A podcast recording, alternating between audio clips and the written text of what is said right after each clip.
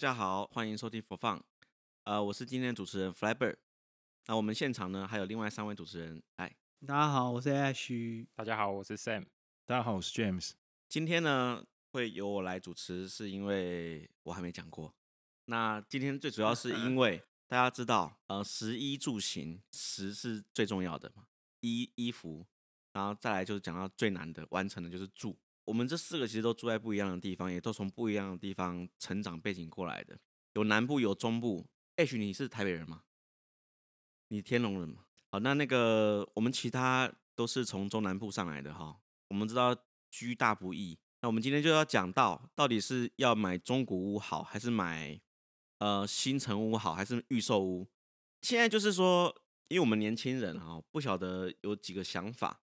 如果是你们的话，会比较想要住市中心的公寓爬楼梯，还是想要坐车程半个小时到一个小时的新大楼？应该说也不是新大楼啊，应该说你是想要住在繁华的市中心，但是比较辛苦、比较挤，空间比较小。可是你住在可能稍微远一点的地方，但是空间很大、很舒服，又有车位。其实现在卖房子的人都会给你一些洗脑。就是比较乱的地方，就会跟你说生活机能良好，因为你下面可能就有很多市场啊，很多杂货店或什么的，也不是说乱了，就是说发展的比较长久的地区就会讲生活机能良好，比较猛烈，对对。那新的地方就是未来有前景，其实就是台北就一个地方山多嘛，一个地方就是水多，水就是内湖啊，那山多就是文山区。那时候为什么考虑要住文山？其实我觉得住文山区有分很远的文山跟很近的文山。嗯，住离文山区只要是离大安区近一点，十分钟的车程，其实我觉得都可以接受，而且价格也不会太高。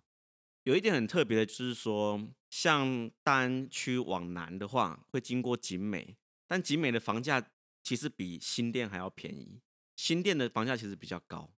新店你要看大平林那边比景美贵啊，对对啊，大平林七张那个房价还蛮恐怖的，这是蛮特别的一件事情。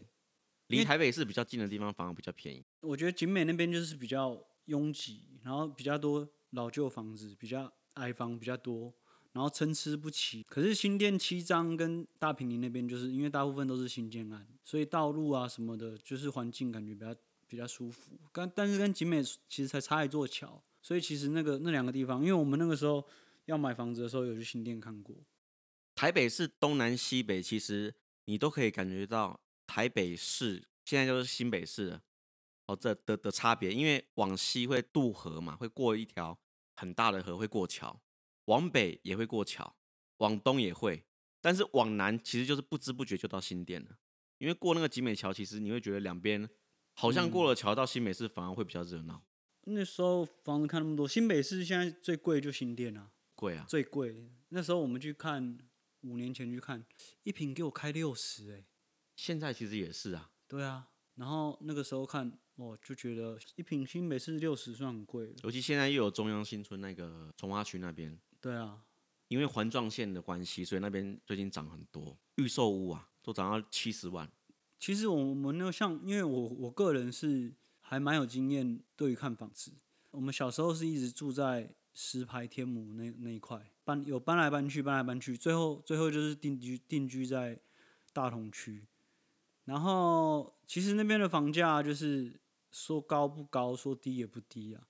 但是后来因为结婚，然后呃我又我妈要跟我住，然后那有老婆又诶要生小孩，那本来那个三十平的就完全，其实三十平。那种老房子是没有所所谓的公社什么，有电梯吗？没有电梯，爬楼梯。对，爬楼梯三楼，但是它那个楼梯之恐怖的，那也是导致我们很急着想要换房子的原因。因为我妈其实后后来有点行动不太方便，她那个楼梯哦，那个三楼，你们有看过那楼梯？有的有的那种公寓，它是一条龙式的楼梯，滚下来就是就是滚下来跟成龙一样，你知道？中山北路、新生北路那种很老旧那种嘛，对对对，就是你跌倒没有在跟你刹车的，就是从四楼直达一楼的那种。因为我个人喝醉酒就有滚下来过，跟成龙一样。后来我我妈就是行动不太方便的时候，我们就很急着要搬，那所以我们就看房子。那我们的那当当然，我们那时候的想法是想说，尽量能少贴一点，但是当然是要有大平数。然后那种老公寓住久了，最痛苦的就是没有没有没有车位这个事情。所以你你刚刚问说大安区给你选选跟比较郊区的给你选，我跟你讲那个车位，大部分的旧公寓或华厦都没有车位。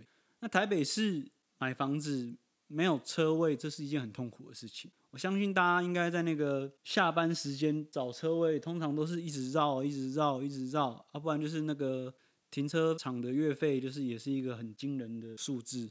对，所以我们那个时候就是想说，哦，那第一个我们就是要找一定要大坪数，那一定要有电梯，呃，因为我妈行动不便嘛。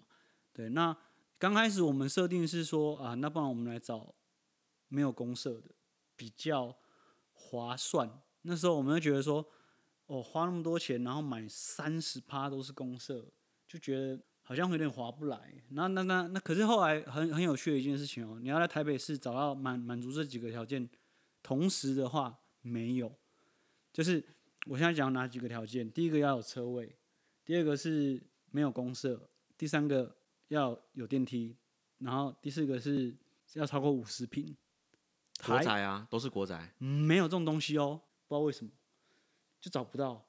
然后唯一找到就在在天母，但是它那个是两户打通的，那是比较例外。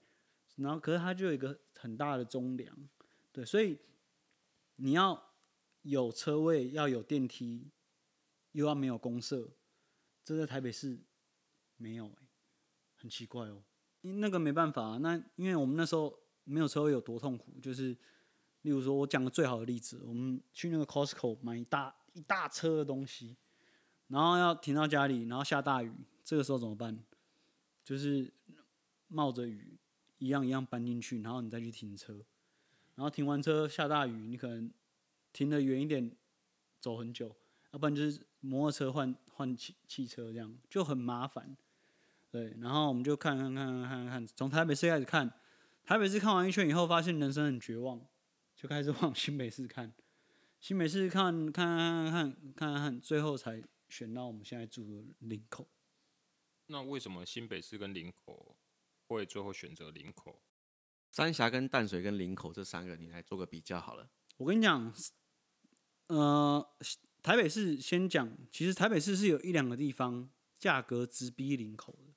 一个是北投，我们那个时候看一平大概跟林口真的差不多，可是它那个是比较偏新北投捷运站那边，就是维格那边。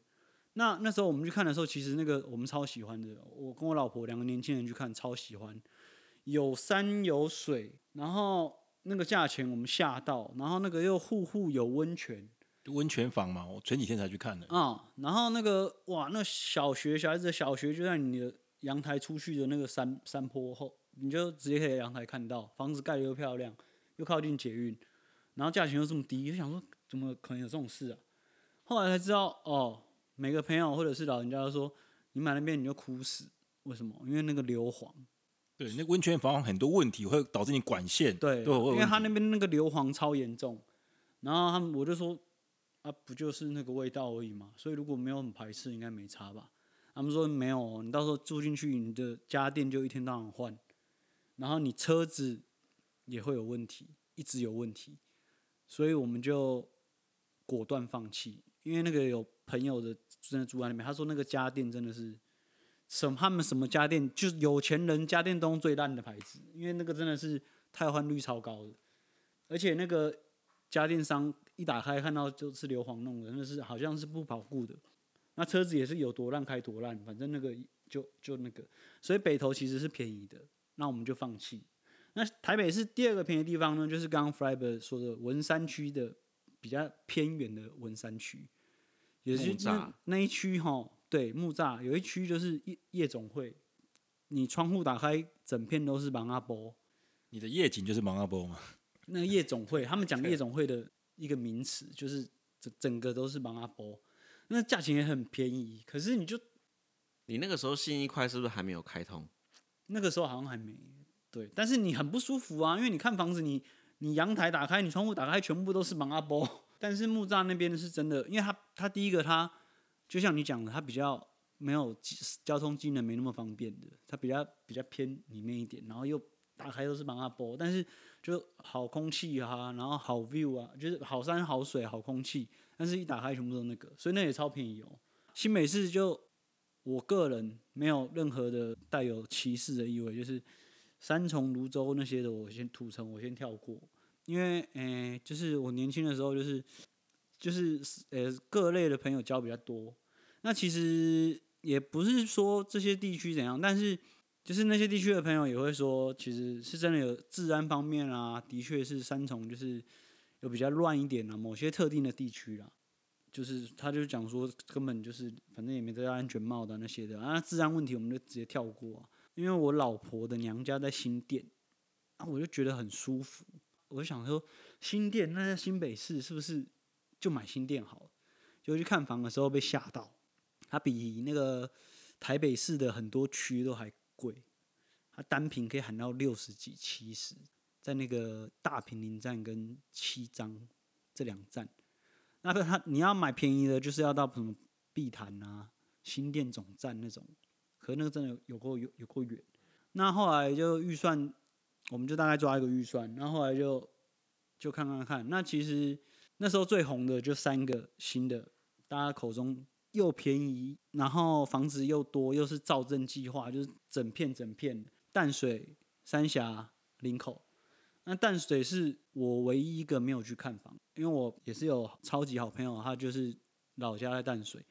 他们就说俗称的那种“扇海风”哦，嗯，就是夏天热，冬天冷那种，就是跟冬暖夏凉刚好相反过来。而且那个海风盐度啊什么的，他说那个淡水真的是，而且那个就只有一条路，淡水除了那刚刚说的那个气候问题之外，还有它就是一定要走大都路，没有没有别的路。有了山路，但是其实也要山路，但是其实也是有够远啊。对啊，那。淡水我们就直接没考虑了，然后三峡跟林口那个时候都还没有现在这么繁荣，就是这两这两个就是我们锁定就锁定主主打这两个，因为他们全部都在造镇计划嘛，全部都是新大楼，那新大楼就有个好处就是生活压力感觉很小，因为没有没有你可以很少看到旧旧房子，全部都是新大新盖好的，然后全部都很新，然后你就感觉有点。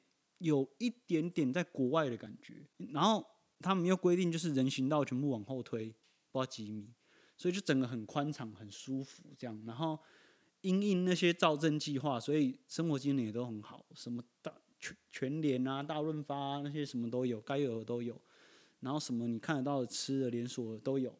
然后我们就去看了三峡，也去看了林口，但后来发现呢，后来我选林口原因其实最主要还是交通啊。因为那个时候其实林口没有像现在这么繁荣，现在林口是完全吊打三峡，但那个时候林口跟三峡其实是差不多。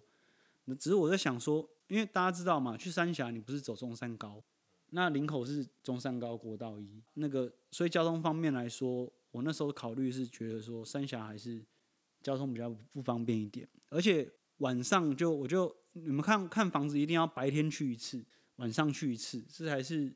看房的，甚至你要尖峰时间你去看一下，就是在你们买房子下定之前，你不能白天去看，然后晚上不去看，或者是尖峰时间这个这一区会是怎样的？当当你真的决定要花这个钱的时候，就是建议大家多多个时段去看一下。我觉得三峡晚上去看太恐怖了，跟鬼城一样，那个空屋率很恐怖，超恐怖的哦，整个三峡晚上是黑的，就几几趴那个亮亮的，就跟内湖一样啊。内湖应该是卖太贵，都是黑压压的一片。内湖应该是卖太贵，但是三峡那时候我就看，哇，那有点恐怖，然后交通又又比较不方便，那最后就选在林口。林口现在当然是很棒了，我现在个人是非常推荐林口。比较可以聊的就是我当初是买预售屋，对，那因为我觉得买预售屋是一件还蛮赌的事情，就是你有挑建商吗？建商一定要挑的啊，因为现在网络那么发达，就是你要买一个房子之前，不可能不先 Google 一下吧？你那时候预售屋是买几？我们买一平好像二十九，建商一定要 Google 的啊。然后再来就是身边有几个建商二代或者是建商本人，直接问，这种最准。就直接问他就说，哎、欸，那个某某某建商某某建商可不可以？他直接就跟你说行不行？哎、欸，这个口碑好的可以讲吧？口碑好了就就是几家大家的、啊，介绍一下。没有哦，其实有很多很有名的，但是其实是很不推的哦，就是真正的建商业业界。哦，我怕你被开枪啊！算了，哎、欸，就是某某特大特大的，其实就是每个建商都知道他们超烂。你讲的好了就好了。好的哦，就是他们真的很推的，就是建商、建商跟建商他们推的大陆工程、华固，然后还有浦远，然后还有什么太平洋，就是这种大的。那他们最推的就是华固。他们说华固就是业界里面算是最敢用料的，还有大陆工程。其实像现在新店卖最贵的哈，应该是华固开头，还有国泰。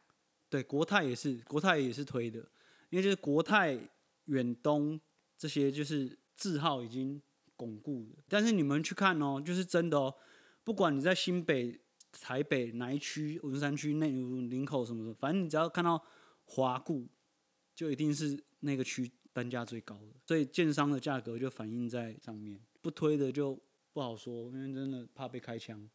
看新房子要穿很好的衣服进去吗？我觉得不用哎、欸，穿拖鞋可以吗？穿拖鞋啊，穿拖鞋啊。我们买穿吊嘎拖鞋这样子吧。对，但其实预售屋，个人是觉得要做做很多功课。对，因为其实我们那个预售屋有算算是有点小中枪，但是也不算是什么大问题，就是。严格说起来也是蛮不爽的，因为那个时候我们换屋是因为我我母亲就是行动不方便，有危险性，所以我们急着要换新房。我们买了，我们就已经买预售屋了，结果他还给我延期交屋，一延延了一年多快两年。重点是他那一本合约厚厚一本，你拿他没辙，这个可能就要问你了。他们那个真的很会钻法律漏洞，反正我们是没有拿到任何补偿的，就等了两年。而且客变就是客变这个名词，就是跟大家介绍一下，客变就是买预售屋才有的东西。什么叫客变？客变就是因为它是预售屋，所以它的格局你可以自己决定，是不用收收任何费用的。例如说它是四房三卫浴，大四房三卫浴，你可以觉得说我们应该用不到三个厕所吧？这是可以变的，我可我可以变成五房两卫浴。或者是老子喜欢住大一点，我就两房两大两超大房两卫浴。它的客变的好处是这样，对，就是你可以随时更改，但是不用收费。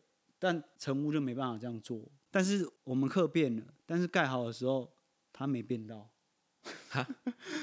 装效尾。而且我们去看屋的时候，诶、欸，这是是不是带错楼了，或者带错户了？没有啊，这是你们家哦，我们家。不是没有这个房间吗？不是那个，哎，没有吧？你们没有客变啊？我说我没有客变，我当初还签那个客变给你们工地主任，你跟我说没客变，我们这边没有你的文件呐，啊，结果我我也找不到我的文件，最后不了了之，就只能捏着就住下去了，对，捏着捏下去，自己在装潢。那个地板如果没有给他们铺，是不是可以退钱？对。如果你要铺木地板，预售屋是可以，你叫他石英砖、石英砖或者是什么，全部不要铺，他可以扣钱。那门呢？门你也可以叫他不要装，这就是预售屋的好处。对，所以如果你你如果是买成屋的话，你想要木地板，你就要把你现有的石头地板或者是石英砖全部花钱挖掉，然后你铺木地板的那个高度。还会跟那个不一样，所以你就是要花很多钱在那个上面。那预售屋的好处就是可以客变，可以想换什么就换什么。然后你不要的东西，你就直接全部扣掉，它就反映在你的房价上。那你到到时候装潢你自己做，就是重新开始。对，可是预售屋唯一的风险就是会跟样样品屋有很大的落差，或者是成屋很多东西是买屋之前可以找所谓的专业的验屋员公司来验。那验屋公司有。那时候我们去上网去查，还有有几家是符合国际有几项标准那种，专门在验的。他那验屋就是超级专业的，就什么东西都验。他什么拿那个红色的墨水到处滴水管，然后冲水冲水看，因为只要有漏水，他用彩色的那个就超明显。对对对，然后到处东西去看有没有平什么什么什么的，对。但是预售屋你就完全没办法做这些事情，所以预售屋的风险其实蛮大。所以如果你要凹预售，预售还有绝对的好处就是价钱便宜，对，因为我们我们买跟现在的价钱其实已经差落差大概有七八万那么多，一平差七八万，八十平就是差多少钱？对，可是预售屋就绝对好处就是第一个便宜，第二个就是可以客变。但是它盖起来的成果会是怎样？其实，其实你真的是有是有风险的。那让我们住让我们住户最干的是停车场，因为我们停车场的它没有设计的很好。就是有的建商，其实大家应该出去外面停车都有经验，就是如果你开超跑或者是你底盘改很低的车辆，其实你是很怕那个下停车场的，因为下停车场有的那个角度不太对啊，你的那个下巴就去，不然就是磨到磨到，你的那个心就很就很痛。但我们那个是，如果你是住家，你每次你回到家就是要磨，那你受得了吗？你受不了。但是那个也也盖好了，也没办法。要买要买抬头啦。对，要买抬头啊，就有时候就不知道嘛，就买买没抬头的，你知道，就每天在那边 S 型，然后每天在那边磨磨一下磨一下。但那后来之后就有买抬头啊，但是为了停车场这样子，然后选抬抬头选没选起来都很贵欸。那你觉得选几楼的负几层的比较好？地下几层的？个人是觉得，因为我你知道吗？我我莫名其妙的就被推进去当管委，所以我就知道很多秘辛。就 B two 一定是最好的，大家一定会觉得，哎，奇怪，因为 B one 通常是最贵的。我听到的大部分，不管三峡、林口，它就是呃往楼下递减。例如说 B one 车位是一百一百七，然后 B two 一百一百六十五。然后 B 三一百六十这样一可能一层第五万这样子，但其实 B one 是最不推荐的，因为大部分住户的机房电机都在那 B one，然后再来就是我包含我们的那个垃圾处理跟厨余还有资源回收也是都在 B one，所以啊，我们那个资源回收那个，尤其是我们那个资源回收跟厨余那个，那个一打开前面就停一台保时捷，我真心为那个车主感到悲哀。对，因为他他就是九一一，然后他的那个车位只有干而已，因为他每次去开车就要闻到一股不是很好闻的味道。那 B two 当然就是最最好的，那 B 四就是你觉得你想要多绕几圈省那十万块，其实也也是可以的。其实有蛮多新大楼的粪管也是从 B one 出来。B 反正所以你看 B one B one 天花板全部都是管，B one 有的没的最多啦。但 B one 的好处就是只有就马上上去，所以其实最推荐的是 B two。那你那时候挑楼层你是怎么挑的？我们那时候是挑低楼层，当然有两个考量，一个是价钱比较便宜，然后另外一个考量是我怕停电，我妈没办法上楼。对啊，如果我住个十十五楼、十六楼，我可能要背我妈。爬十五、十六层，对，那那后来，所以才会选择低楼层。但当然会，我们自己是避开四楼这个东西嘛。那四楼一定是最便宜的，然后二楼也是最不好的，因为一楼如果是店面，二楼特别吵，又会比较容易有老鼠、蟑螂那些的，所以我们就选了一个三楼。那第一个是价钱便宜，第二个是怕我妈爬楼梯的时候可以少爬一点。那听说有一些也是超高楼层，四十多楼的。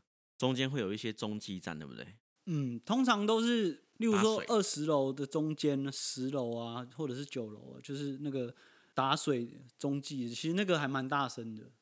它是一个低频共振，对，它那个还蛮大声的。然后高楼层还要有一个，还要就是因为低楼层不会有强制一定要有那个消防跟灭火的洒水，那高楼层就一定强制要有，所以你那个如果要挑高跟低楼层的话就有差别。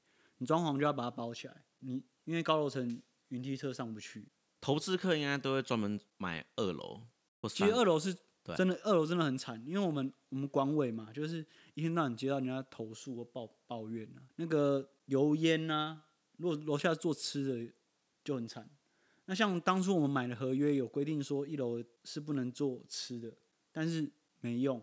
因为卖卖出去买的人他是房东，他就是他只要租出去，他管你，他又不住在这，到最后就会变成说楼下做吃的你就超痛苦。然后我们还有那个二楼还有那种每天夫妻每天吵架，夫妻失和的原因竟然是因为停车场的声音，只要有车子进或车子出，就哔哔哔哔哔哔哔哔哔哔，他们二楼你知道吗？就在那个停车场的电卷门楼上，然后那个夫妻为了这个吵到就是接近离婚。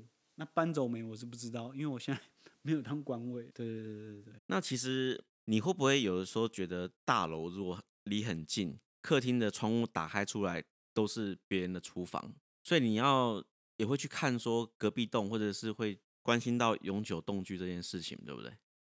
我跟你讲，预售屋很难，尤其是那时候林口大家都在盖，所以旁边很多都是空地，所以你看出去，你现在。感觉说啊，这个 view 真爽！你看出去就是公园，两面公园，然后感觉很爽啊！哇，这边公园，然后那边那边是豪宅，对不对？结果我们的小阳台就是晒衣间的那个动距，真的是差不多那个我脚伸出去快快要可以勾到了，但那没办法，因为那是同一个建商盖的另外一个建案，然后动距刚好在法规的极限，所以你那个晒衣间。基本上是一年四季都没有阳光的，那就是没办法的事情。住新大楼比较不会担心有什么特别去主要注意的忌讳的东西嘛。但是你有看过中古宅嘛？对不对？对啊。那你可不可以跟我们稍微知道一下中古宅要注意什么？比方说有一些大家最担心的就是会遇到那个，我讲我的经验好了，就是以前呢、啊，我们以前大学的时候。我们都会在医院旁边租房子，结果有一次，有一次正好看诊看到一半，然后突然就有人就打电话过来，说有个学弟在里面就是自自缢啊，那我们就去看了，那是在一个早餐店楼上，没想到就发现里面真的有人在那边靠着那个天花板，就这样吊在那边。但是这种这种事情哦，我后来发现。呃，过了一两年之后去问附近的人，他们都他们都不会知道这件事情。那那个屋主也很容易就把这个事情呃压下来，而且也顺利把这个房子卖出去了。那我们如果去看的话，要去怎么去注意到这些呃去隐晦的东西？大家有没有什么特别的经验？我朋友是当初有来林口看房，因为我住搬进去以后，我就一直跟我身边的朋友洗。我身边只要有人想要买房子，我就洗洗林口。然后他就有一天，我们两个一起健身的时候，他说：“哎、我就看到就是你们家门口隔壁那一栋。”我说：“哪一栋？那个仁爱什么的吗？”然后他说：“对啊，对啊。”然后我说：“怎样？”他说：“五十几平，然后加车含车位七百。”我说：“你再你再你再说一次。”他说：“七百。”我说：“你听错了吧？一千七吧？”他说：“没有啊，就七百。”然后我说：“我怎么可能？不可能啊！那我们那路段就不可能啊！”他就说。哦，那那个房仲就只讲啊，就是就是之前那屋主就烧炭自杀，就看你敢不敢这样。然后我就说靠，原来是这样才七百啊。然后他就说，可是我跟我老婆这两天一直两个人很认真的在思考跟讨论要不要买，所以其实是有人是不怕的，但是他就觉得真的很便宜，可是就他们最后还是因为心里有疙瘩，最后没买。那我问一个问题，打开窗户就是一滨民权东路上。哦，或者是打开窗户，就是刚前面提到的蒙阿波，呃，你们自己的接受度是如何？James 上是，你是不是很久以前有在一滨那边看过房子？有了，就是大学的时候，其实那时候我看到一间套房，因为我是二零零一年就来台北租房子嘛。我记得那时候好像是念到硕士的时候，我就看到一间很便宜，好像我印象中才三百万吧，然后就去看。可是它的有一个阳台，一个套房还有阳台哦。阳台的那个 view 就是在那边停尸间那边诵经就对了，但最后还是没买，因为我还是毛毛的。民权东路上一间三百万的套房，你那个时候买，你现在就财富自由了，因为他要搬家了。不过我说实在，你刚刚讲那三个选项嘛，像我自己之前我是二零一三年到二零一八年我在关渡住了五年，然后我那个河就打开了我那个景，那个 view 是淡水河畔那个整，就关渡大桥那个 view。但说实在，它那个山的那个那个景、啊，其实就是刚刚 H 讲的，就是夜总会啊。那因为我是觉得我不是一打开就离这么近，至少还有一个淡水河隔着嘛，那样等于是眺望过去巴黎那边。所以我觉得那那样子的情况下，我是觉得我我比较不在意，而且我还蛮喜欢看那个，就是不管你是晚上啦，或者是白天呐，然后坐在阳台上去眺望那个所谓的关渡大桥那整个淡水河畔的那个景，因为我们这种人嘛。住不了巴黎的左岸，就知道住在淡水河知道右岸，对，那右岸对，因为巴黎才是左岸，对啊。但是其实凶宅的定义哈很广泛，嗯，到底怎么样叫做凶宅？因为其实几年前看一个报道，就有人跳楼，但是不是掉到中庭里面，他是掉到三楼的外面的阳台，那人就就走了嘛。消防队员或者是我不知道什么，他们想要经由三楼的那个家住户把人送下来，但屋主再怎么样也不肯他们经过他们家客厅，因为就担心会变成凶宅。可是我觉得他掉到阳台。其实认真来说不算，可是如果这个东西被买主知道，多少还是会有点疙瘩。我觉得这种东西啊，凶宅这种东西，对像欧美啊，或者是我那种长居国外 A B C 朋友，他们完全不 care，他们完全不 care 哦。哦，你讲这个，我突然想到一件事，就是前阵子有个新闻在汐止，后来有人自杀在那个水塔里面，然后过了好一阵子，大家都喝那个水，才发现。对，大家都喝那个水，洗澡都洗那个水。那一开始新闻当然是没有要爆出来的嘛，因为毕竟这种事情一爆出来，那一整栋的都不用卖了。但是不过后来还是走漏了风声，所以后来就就有上新闻。呃，水塔这种事情哈，不过听说那个好像是他只是去看，然后被电到嘛，有人是这么猜啊。所以就是大家看中古屋的时候，还会注意到哪些事情呢？会不会看他这个地方前景或者是什么？因为其实有小朋友的应该会注意学区的问题。就比方说像像是那个信义路好了，信义路东门站，东门站的北边就是属于中正区，南边就是属于大安区，两边的房价就就就差了二十万。我个人是觉得生活机能比较重要。然后再来就是安不安静，我对于安不安静这个是最在意的，因为我觉得当你回到家，你想要休息的时候，如果是没有办法是一个很安静的环境，那就很难放松。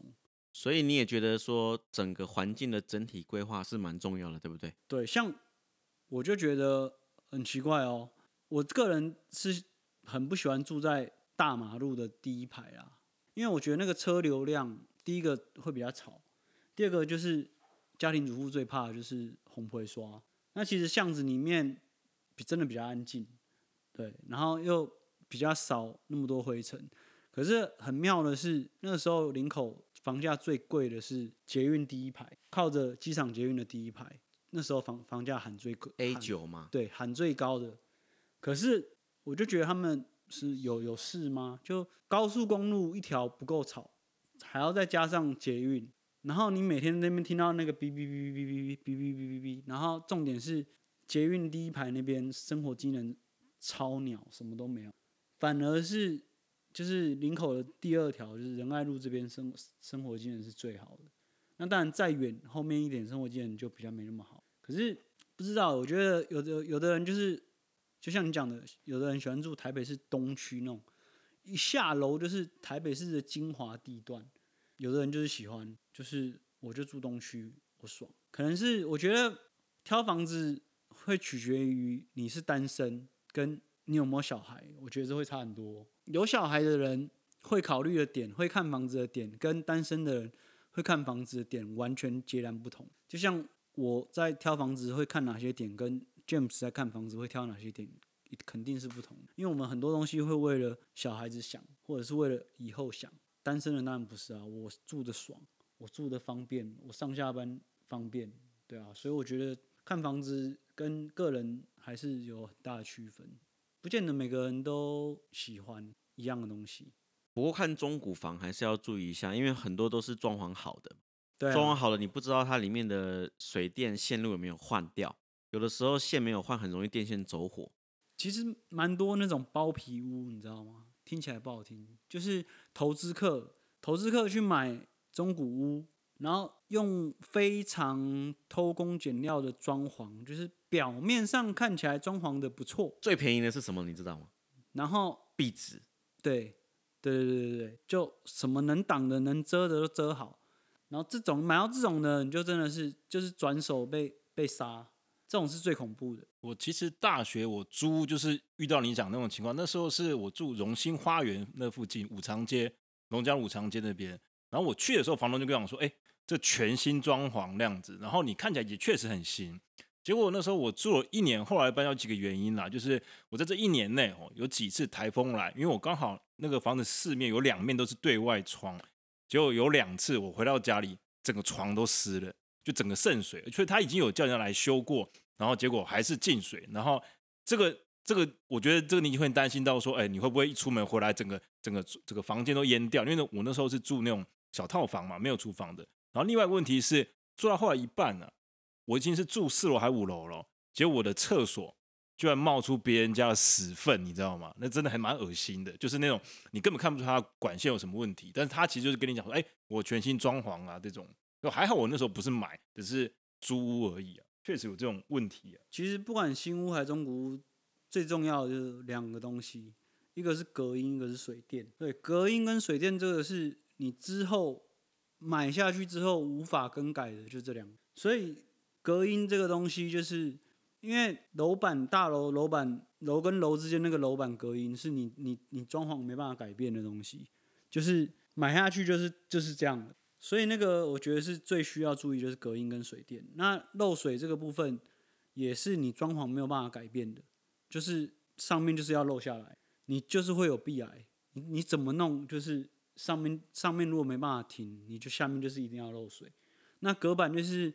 例如我朋友一个很好的朋友住新店，一个豪宅，豪宅建案哦，一层一户那种，通常我们可以定位叫豪宅，很爽啊，电梯打开就你家。结果那个只是吃饭，吃饭大家吃饭来吃饭了吃饭了，然后呢椅子这样拖拉出来而已，楼下就打打打电话，警卫室就打电话上来，就那个隔音真的有的差的真的很很惨，就是小朋友在家里只是走路，他可能就说，哎，你家小朋友可不可以不要一直在那边跑？我觉得中南部人可能不知道我们在说什么，其实我们台中人只买套厅耶。对对，这个就是这个问题，中南部都不会有。我跟你讲，我小时候，因为我台中东市嘛，所以比如说一般我们在问说，哎，你家多大？我们其实都在讲地坪，比如说，哎，你家我说，哎，五十嘛，哦，然后我们就直接讲地坪，因为我们的概念，从小概念是房子就是一整栋啊，怎么会有一层呢？所以我刚上来念大学的时候，那时候我老师问我说，哎，你家多大？我说五十啊。他说，那你家几楼？我说四楼。他说这样不对。你家两百平，我说怎么会有人这样算呢？所以真的台北人的思维跟这种我们中南部想的就是一栋的那种是完全差很多的，尤其是高雄吧。我后来发现高雄好像大楼比较难卖，除了那个北高雄之外，其他几乎都是透天耶。蛮多同学去那边，几乎也都是买透天啊。其实透天林口也超多的，林口很多有钱人都住透天的。可是透天的，我觉得比较像，比较偏向欧美啦。但是透天要有室内的电梯啦，大部分都有啊，大部分都有啊。可是透天的好处跟坏处都还蛮明显的。透天里面要有电梯。我们那时候去内湖看也都有。是几楼有电梯？三三楼就有电梯。三楼有电梯。自己的电梯啊。自己的电梯啊。哦，对啊。我我们家是因为我我妈我母亲也是行动不便，所以我们自己后来自己盖电梯。但是大部分我们家那附近那些你说透天住有有，比如说四楼或三楼好了。其实大部分都没有电梯耶，大部分指的是这十年内这十年盖的透天都有电梯了。对啦，你们那个是豪宅啊，不是？你看那个像你住台南那台南那个有有电梯吗？三楼而已呢，对吧？两三楼就有电梯很难呢。我们那时候在选透天跟一般的大楼，后来我老婆有考虑到一个问题，就是女生比较会考虑到，就是第一个是女生本身的个人安全，就是怕不怕有人尾随啊，或者是什么的啊。那再来就是小孩小朋友的安全问题。那其实新大楼有公设，但是它有一个好处就是物业管理。我觉个人觉得它这个是一个蛮大的优势，就是不是随随便便的人有办法进到你家的。透天的就随随便便要翻进来就翻进来，因为跟欧美很像。就其实对于治安方面会是一个女生会比较在意。对，然后物业虽然除了这个安全性，就是不是随便，就算刻意有心想要来寻仇的，他也不能随便进来。就算知道你住哪，他也进不来。所以你选小区的时候就不会选人数太多的嘛，对不对？对，我不会去选那种户数超多的，就很复杂的。我们那个一层就两户，对，因为人多就复杂，然后而且意见就特别多。那其实蛮多新大楼后来很多都变出租房，像。尤其是那个那个万华那边蛮多的，像最有名的就是那个新店，我我们老婆那边，我老婆他们那个本来是高楼层，他们家十五楼可以直接看到那个碧潭，哇，超美的，那吊桥都看得到。就后来一个超有名的建案，美什么事的，盖一整排，我没看过这么大的社区，哎，一整排，你知道，没什么事的哈，不几千户在里面，你知道吗？那超可怕的，完全把他们大平林的那个看到碧潭的 view 全部挡光光。里面有一个大型家具公司嘛，对不对？啊，对对对对对对对。然后还有现在很流行那种那种捷运共共，就是盖在捷运上的。对。但是其实那个，我有朋友真真的买那个，真的每一次列车经过都会感受到轻微的震动。捷运公共宅可以用天然瓦斯吗？不能用明火，就是不能用瓦斯炉那一种的。对，好像不能，不行吗？不能不能接瓦斯，大部分都用电的，只能用电。是吗？嗯，我不知道哎、欸，这是共购宅比较特别的地方，因为其实共购宅很多里面都有小平数的房子，所以说共购宅有的时候住的户数会很多。其实大楼总户数是一百户上下或者以内是最好的。其实户数多寡，你比较会有直接感觉就是管理费，因为你你大平数你户数少，你住户越少，你管理费肯定是比较贵的，这会这会是比较痛的地方。但是相对的，就是。因为你没办法，因为你物业，你那些全部要花的钱就摆在那，可可能只有二十户来分，跟一个，例如我们随便举个例，远雄什么大未来，一个就五六百户，那个管理费都真的是差很多。有一些大建商其实他们管道间也不一定设计的很好，会在主卧室的那个旁边睡觉的时候就会听到那个水流声啊，啊，对啊，然后。很多管理费，要不然就是浪费在很多其他的东西上面。管理费有的那种超一瓶超过一百块的。对，其实很多越大的建案啊，他们那个公社能不能开放一般民众使用，都每次都吵很凶。就例如说林口的远雄大未来那个社区，它那个中庭根本就是一个超大的空间，那它里面有一堆餐厅、一堆商店，那这个。我到底可不可以？我不是住户，我到底可不可以穿过去？肯定是可以的嘛。有些住户就觉得说不是啊，那这是我们社区的空间啊。其实这个我觉得蛮多大社区都会为了这个吵来吵去。这个之前地保也有类似的新闻啊。其实像那个新版特区，他们前几年也是吵很凶，就是他们原本都把它围起来嘛，结果现在新板特区那些新大楼的一楼变成民众都可以进去。我跟你讲那种。特区的通常都都蛮惨的，中枪都中蛮惨。对，其实都没有。其实有一个地方蛮惨，有个新地方大家不一定会注意到，但是我觉得它前景蛮好，就是那个南港轮胎那个地方。南港轮胎最近不是有个建案吗？那边太贵了，我不会。它直接下楼 就是高铁，然后可以可以直接到南部，然后也可以去坐飞机。他那边你根本不用先买票，你直接下楼坐自由坐，一定有位置。那个我们这种平民老百姓就比较不是每天在搭高铁跟搭飞机的。因为像我身边就是有一些比较朋友，那个有一个是住在一零一的正对面，因为过马路那个马路就是十公尺而已，就十公尺的马路就到一零一了。然后那个真的爽，就是我们跨年都去他家看烟火，那个烟火都射在脸上的，就到他家屋顶看。然后烟火就直接颜射在你脸上，那个地点就真的超好。那你这是买房子的经验？那我们四位都有租过房子吗？各位有什么特别的租房子的经验吗？或者是需要注意的地方？我租，我觉得这件事情是，如果你是从中南部要上来台北的人来讲，你会很不能够理解。我比如说好了，呃，像我们家在台中市，就中国药学那边。早期啦，在我小时候那时候买那边，那边那边是早期的市中心，所以那时候我们这边买一层公寓，大概室内应该有三十平哦。所以你看，讲这三十平这个概念，结果现在嘛，因为我爸都租给中国药学院大学的学生，所以一个月才一万五。我讲才一万五，是因为你如果去跟台北比起来，以我以我为例，我二零零一年刚上来，我住在中山区那边，我们的那个行情起跳就是，它号称十平，但实际大概只有七八平，可能更小。它就至少一万起跳了，所以这个我是觉得，你说租屋来讲，可能刚上来说，你真的会难以接受，说为什么台北这么小，然后它却要这么贵？其实因为台北市就是看地段的问题啊，所以基本上我觉得这就是可能很多，如果你在中南部住习惯大房子的人，你上来台北绝对会觉得哦，你很难理解。就像我爸一直不喜欢台北，他也不想要退休上，因为他觉得就是我为什么要住这么小的地方？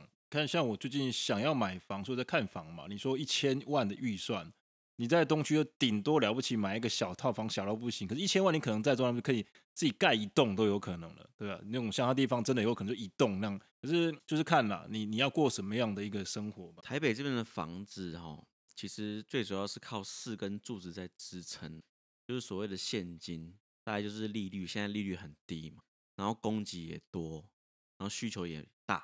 所以这四个其实撑的台北房价其实撑蛮久的，那就不知道各位觉得说现在到底是要租房子好，还是买房子好？当然是买房子啊！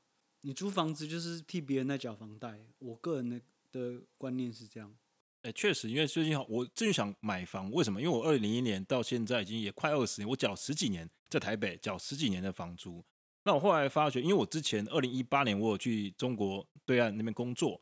结果我回来才发现，才过了两年，那个房租整个目前都租位就涨起来了。然后我要去看房买房，也发觉，哎，现在的行情似乎也是蛮高的。我也不知道为什么。刚刚 H 说，当买房，我觉得买房你有问题就是，比如说像我这样单身的，我们预算不多啊，我们可能只需要一房一个开放式空间。但是你会发觉，一千万在台北其实真的还蛮难买房。我想这个为什么为什么当时？也许他会想要去林口就远离，因为真的你很难买哦。你说要买到两三房，那几乎除非是什么鬼屋还是什么亲友交易吧，这真的很难的、啊。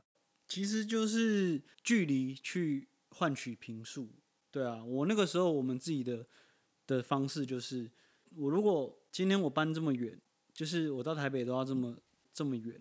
虽然说不塞车的时候开车是蛮快的，但是的确是林口距离台北的确是远。可是相相对的是，我换来的可能是两倍或者甚至三倍的平数。那我的居住空间，因为我个人是，可能有些人觉得家只是回来休息睡个觉，大部分时间都在拼事业、拼工作，就不会觉得居住是一件这么重要的事情。我只要睡得安稳，然后这个地方我上下班方便，不要绕半天转车转半天。我觉得这是一般人的选房子的思维。我那时候买房子的思维就是，我的家是每个人都要在这这个空间可以得到放松，可以得到放松休息，然后有足大足足够的空间可以活动，小孩子可以跑，可以养宠物，可以跑来跑去。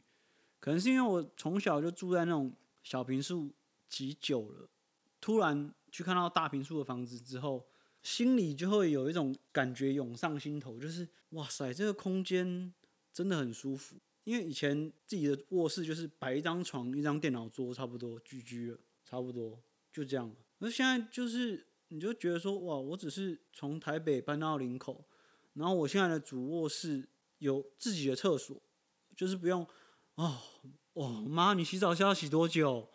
就一间厕所大家在那边，然后有时候憋尿憋到家，结果我我妹在洗澡，那就真的会哭出来，你知道？那然后突然就看到，哇塞，卧室里面的厕所也太大了吧？还有浴缸哎，然后我老婆也，天哪，还有更衣室。有老婆的可能会知道，那你知道女生看房子只看一个东西，更衣室，很奇怪哦。男生就会看东看西，有什么东西都要看。男生看停车场车高啊，停车位宽什么都看，什么都要看。女生只要看到那个有专属的更衣室跟一个一面那个化妆镜在那边就买，很奇怪。我觉得更衣室跟那个镜子对女生来说有一个魔力，你知道吗？对，然后。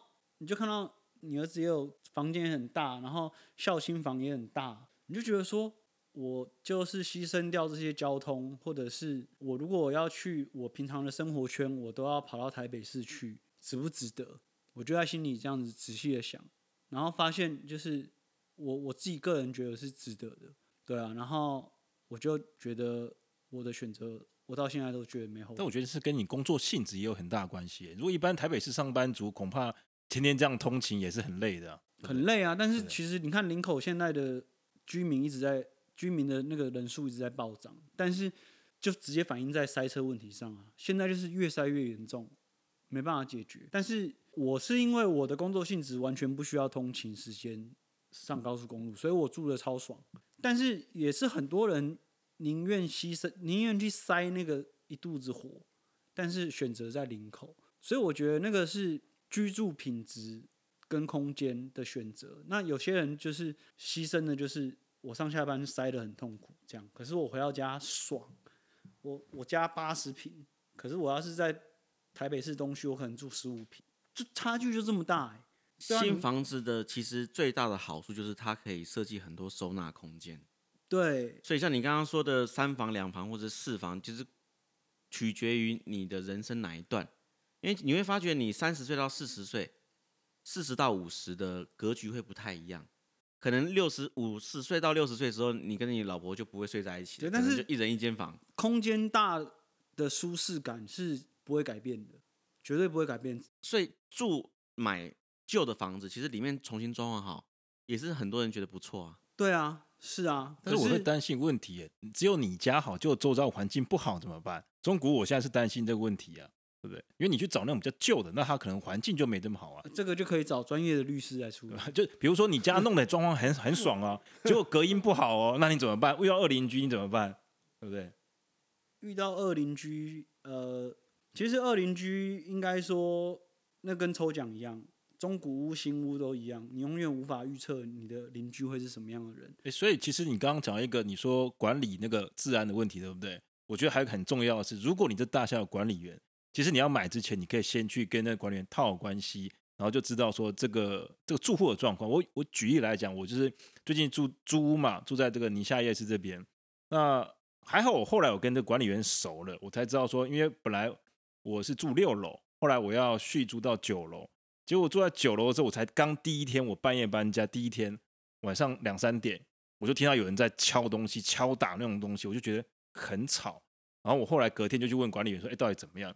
就他居然跟我说：“哎，因为你住旁边那是校，哎啊怎么样呢？他是这个职业军人退伍，退伍之后他现在的工作什么？捡垃圾。然后他据说哈，他的斜对面，也就是我正对面。”那个是人家因为一对夫妻才刚买三个月，后来就搬走。为什么？因为我隔壁那个邻居啊，他说去骚扰女方，骚扰女方之后，后来男方就不爽，要出来保护她嘛。结果那个那个那个校委就去告告人家说你威胁恐吓哦，而且他还是要专门去据据说他白天的时候收了的时候会一直叫人家来打他，因为人家来打他，他他就可以有钱拿。我说啊，为什么他会打？他说，据说就是因为他有一次跟主委吵架，跟被主委打了，然后主委赔他钱，所以他才会现在变得就是那种精神状态真的有问题。对啊，所以就是我觉得还好啊，我有去先问那个管理员，所以后来我就跟那个房东反映，哎，你为什么租我这样的房啊？说啊，拍谁？然后他就他就说，哎，要不然你就住到六楼的另外一间这样。所以我觉得其实刚好你刚好提到那个管理员呢，我觉得有些时候你真的买房，你要去跟管理员套交情，你就会知道很多内幕这样子啊。但其实你是买，其实很多管理员也不太会跟外面讲啊。就就是看吧，你看你，我觉得要怎么样去跟。其实如果这个被管委知道，就直接一定会被开除的。不过我觉得我那个管理员蛮有良心的，他他就他就跟我说，他就骂，他说那个房仲就很没有很没有良心啊！你明明知道那个酒楼那个人是有问题的，为什么你还卖给别人之后，然后别人住上个月就知道，哎，怎么有坏邻居？然后反反正好像房仲你只顾我可不可以买卖抽那个佣金，然后你也没没去告诉人家说，哎，你其实对面是。有二邻居的，像像我有一个朋友就很衰，他真的超衰，他什么事都没做，但是他每天就是完全没办法休息，因为他的隔壁，他隔壁邻居跟楼上在大战，就是两个在互相伤害，他只是受害者，隔壁的是就是有那种打打闹闹，就是每天，因为他们那个有点像招待所，一年三百六十五天，他有三百五十天在打麻将。所以每天都听到那打麻将的声音，刷刷刷刷刷，然后楼上就报复他，互相伤害，全家都穿那种，你知道日本有看过那种日本武士穿的木屐吗？在室内穿木屐，或者互相伤害，他就每天他们全家都穿木屐，咔咔咔咔，然后打麻将的就就很怒，然后但我朋友是他们隔壁，真的很衰，就每天在互相伤害。然后我觉得台湾还有一个很有趣的现象。这个是一般人不会注意到的，但是这个我个人有有经历过，就是这个东西你要注意，你住的附近有没有庙宇、宫庙。哎，你这样讲，大同区非常多庙，哎，大同区有保安宫，对，超级多庙。对，但是所以你如果你的你住租的地方或者是买的地方附近有公庙，你要稍微知道一下是不是。那个出巡会经过的路线，因为我跟你讲，如果你在那个路线上啊，他们各种各种大神或者是娘娘生日都会都会绕境，那个青铜枪就是 其实还蛮频繁的，而且那个你又也不能怎样，你真的拿它没不能怎样，你那是台湾的传统嘛，对，可是那个那个其实是还蛮大声的，沿路一直敲锣啊，放鞭炮啊，小孩子都被吓醒什么的，但是那个就是我觉得这是台湾特有文化，那一般人可能会没有去注意到这个，但是我个人经历就是。看一下附近有没有公庙，然后是不是这条路是每次出巡一定会经过的？哦，那是那个真的吵。其实这个跟医院一样啊，就是医院的急诊室救护车，对，哦，你只要住在附近，你半而且一定几乎都是半夜听到。对啊，那像如果是正医院旁边比较不会，离医院大概三百公尺会，因为他们救护车到医院前三百公尺就会把那个铃声关掉了。我们看了这么多哈，大家从大环境来看，又要永久动具，又要看山，又要看水，又要防止飞机长吵，又要防止消防队在那边，然后救护车在那边叫。大环境即使是确定好了，但是你如果买的是预售屋，你也没有办法预防说你隔壁的邻居会买到怎样的邻居，也不知道建商的品质会如何，甚至是你买了中古屋，选了邻居之后，也有可能要担心之前的屋况如何，或者是。日后这个地方有没有办法都更？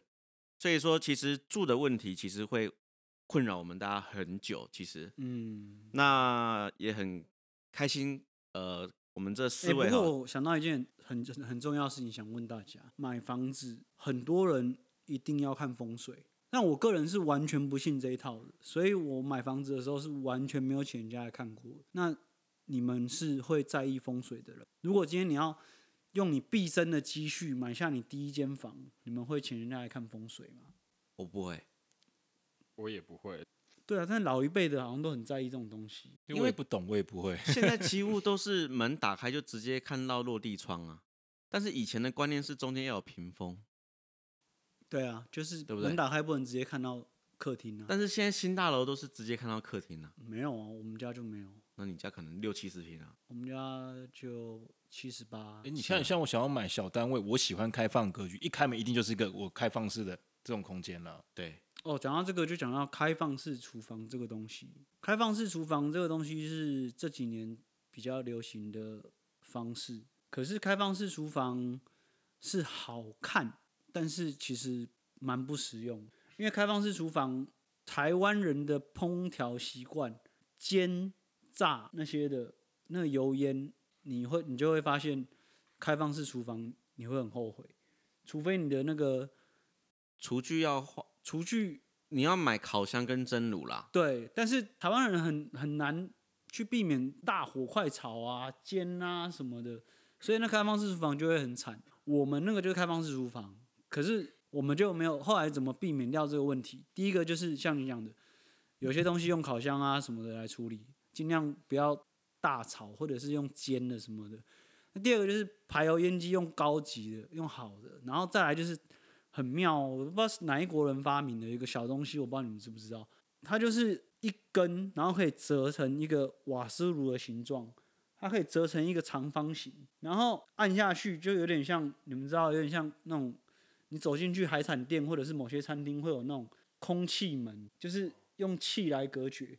它那个东西摆出来就是一个长方形，然后你开关按下去以后，它就是会有四条线会吹风上来，所以它等于是有点除了排油烟机在抽油烟之外，它会有四道风墙，就让那烟比较不会出来。太屌了这发明，而且那一个才几百块，一千多块而已。这东西不错啊！我拿到这个东西的时候，说发现发明这个人真的他妈是天才哎！就是这样吹风，这样子这样。